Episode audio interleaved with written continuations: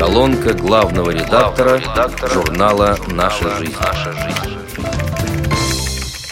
Анонс мартовского номера. Снова в журнале появилась рубрика «Навстречу съезду ВОЗ». В марте в ней публикуется материал кандидата экономических наук Льва Либмана «Крутые повороты», затрагивающий проблемы современной экономики. Жизнь в силу своей непредсказуемости и изменчивости постоянно ставит и людей, и коллективы перед непростым выбором. Хочешь развиваться – делай рывок вперед, меняйся, совершенствуйся.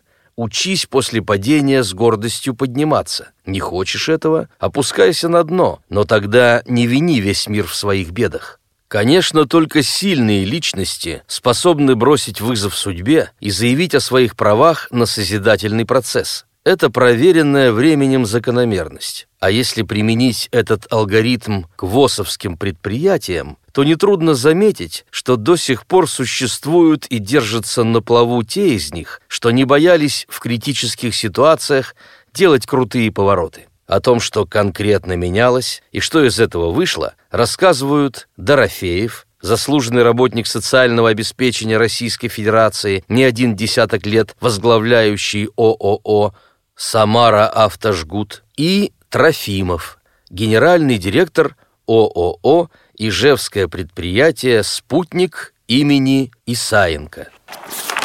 Естественно, в первом весеннем номере будет опубликовано сравнительно много произведений различных жанров, написанных представительницами прекрасного пола. В очередной раз за насущный женский вопрос взялась Валентина Кириллова. Ее очерк «Чужой родной человек» продолжает тему трудной судьбы Марьям Магомадовой, которая была затронута в конце 2012 года. Так получилось, что я стала своеобразным летописцем для одной из своих героинь, чеченской женщины Марьям Магомадовой. Прошло уже несколько лет со дня публикации материала, а история не забывается. Я и сама думаю о Марьям постоянно, да и читатели в своих письмах спрашивают, как у нее дела, как жизнь сложилась. Этот интерес объясним. Люди искренне сочувствуют ее горю, а пережить Марьям пришлось немало. Беда обрушилась не одна. Сраженная на повал, женщина в прямом смысле стояла на краю пропасти, стараясь таким образом избавиться от непереносимой душевной боли.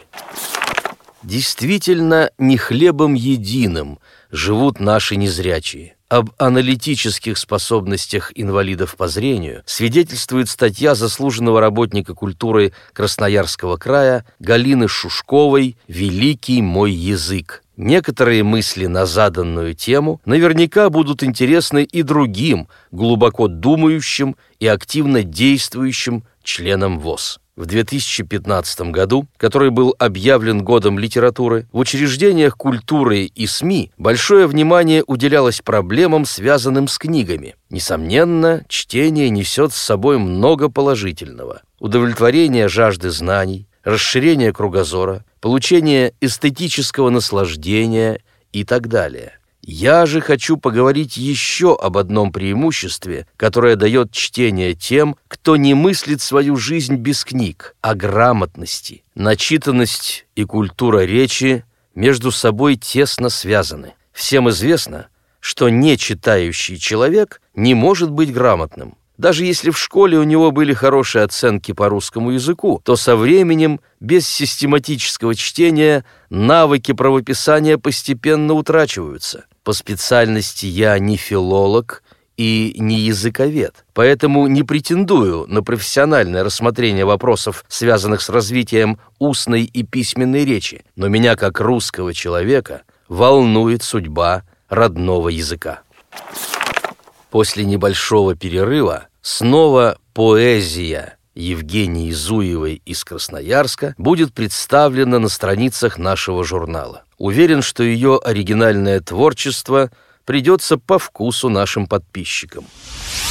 У моей мамы глаза осени, и никто не спросит, почему грустная. Только дождик в небесной просени поделиться может сырыми чувствами. Эти капли с оконной рамочки в травы падают, а потом теряются, то из глаз моей милой мамочки плачем в утре седом растворяются.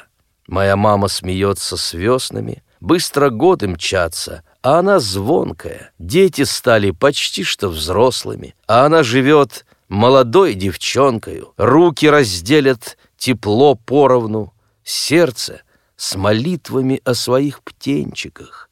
Мы все спешим в разные стороны, помня голос, звенящий бубенчиком. Моя мама чудит, как зимушка. То она истории плетет узором, то вдруг в ее глазах кручинушка, и не пробуйте подходить с разговором. У моей мамы душа белая, а характер неровный, словно качели. То трусиха она, то смелая, то семь пятниц случается на неделе. Моя мама, рожденная летом, любит кошек, астры и дожди на троицу. Будь же счастлива по всем приметам, и душа пусть не беспокоится. Я читаю тебе, мамуля, свои новые рваные строчки, чай горячий и шаль на стуле, рядом мама и взрослая дочка. Ну что вы, прошу вас, не надо твердить мне, что кончился день, что красная эта помада снесла вам мозги на бекрень, что осень чудит золотая и буйствуют черти внутри. Мы кружимся в вальсе, считая опять и опять раз, два, три. Ну что вы, бывало и хуже. Поодаль толпа Петь и Саш, вы станете завтра мне мужем, я ваша, и миг этот наш.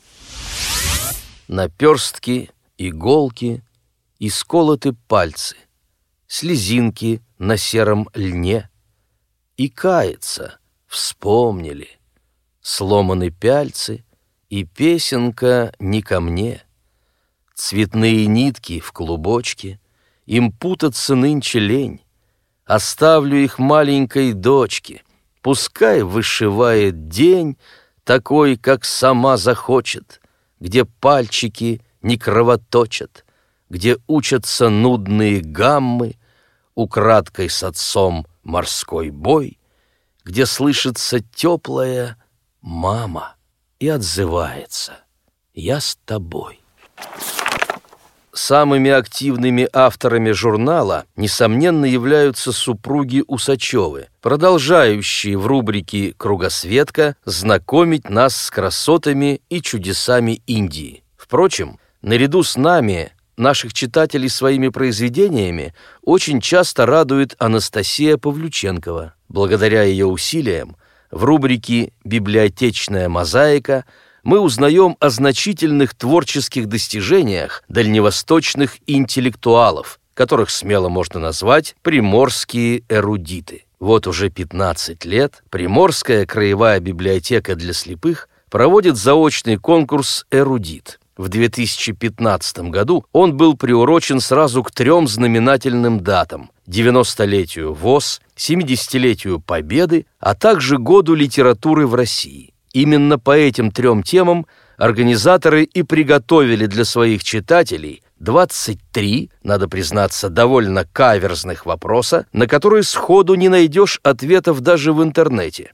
Слишком уж глубоко они были закопаны и искусно замаскированы. Но самым интересным, пожалуй, оказалось творческое задание. В жанре эссе, рассказа, очерка или стихотворения – необходимо было рассказать о ВОЗ, окружающих людях или просто своем мировосприятии. На выполнение заданий конкурсантам дали четыре с половиной месяца. Ответы принимали в плоскопечатном, рукописном, рельефно-точечном, электронном и даже аудиоформате. Словом, шанс блеснуть своими знаниями, проявить креативность и получить заслуженную награду – был у каждого. На этот раз в рубрике «Тифломир» рассказывается про искусство с интеллектом. Так как у киси множество разнообразных форм, пожалуй, есть смысл подробнее отобразить борьбу коллективов членов ВОЗ с командами, состоящими из зрячих участников. Надеюсь, опыт московского региона пригодится и незрячим знатокам всей России. Каждый заботливый родитель рано или поздно встает перед необходимостью расстаться с подросшим ребенком, которому предстоит самостоятельная жизнь. Конечно, как правило, налаженные связи остаются, но возможности непосредственного влияния на события резко уменьшаются, а то и вовсе пропадают. Вот и Киси ВОЗ целую семилетку продолжает активно гастролировать по стране уже без моего прямого участия. Лишь изредка я попадаю на масштабные игры, да и то главным образом в московском регионе. Впрочем, мне удается следить за успехами команд интеллектуального современного искусства, число которых постоянно растет. В этом огромная заслуга сотрудников КСРК ВОЗ, региональных организаций, принимающих кубки, а главное, тысяч кисистов, поддерживающих пламя коллективного творчества, зажженное еще в самом конце XX века. Команды интеллектуального современного искусства более 60 региональных организаций ВОЗ уже попробовали терпкий вкус бескомпромиссной борьбы на состязаниях различного уровня. Две трети из них стали завсегдатаями художественно-энциклопедических схваток, а прошлой осенью к ним присоединились талантливые пивуны из Крыма и Республики Беларусь. Так что кубок получил международный статус. Радует что вполне автономные праздники умного творчества на постоянной основе успешно проводятся в Татарстане и Подмосковье, Красноярске и Краснодаре, Екатеринбурге и Твери. Вскоре возобновятся игры Лиги Московской городской организации ВОЗ. Следовательно, многоликое движение КИСИ развивается, а значит, о его дальнейшей судьбе беспокоиться нечего. Над поиском истин давненько кумекаю и понял, набрав синяков по пути, что нечего детище пичкать опекою, как только окрепнет, в полет отпусти. Конечно, сказать невозможно заранее, во что воплотится идея твоя, но ежели мысль обрела очертания, поставь на крыло от людей не тая. Когда расставание струны натянуты, и надо прощаться с частичкой себя, других убеждай, что трудился по плану ты, а сам улыбайся, тоску теребя. Незрячей фортуне доверься безропотно, пусть даже форсажи не всем удались. Хоть будет на взлете тревожно и хлопотно, все ж самых достойных приветствует высь. С уважением, главный редактор журнала «Наша жизнь» Владимир Бухтияров.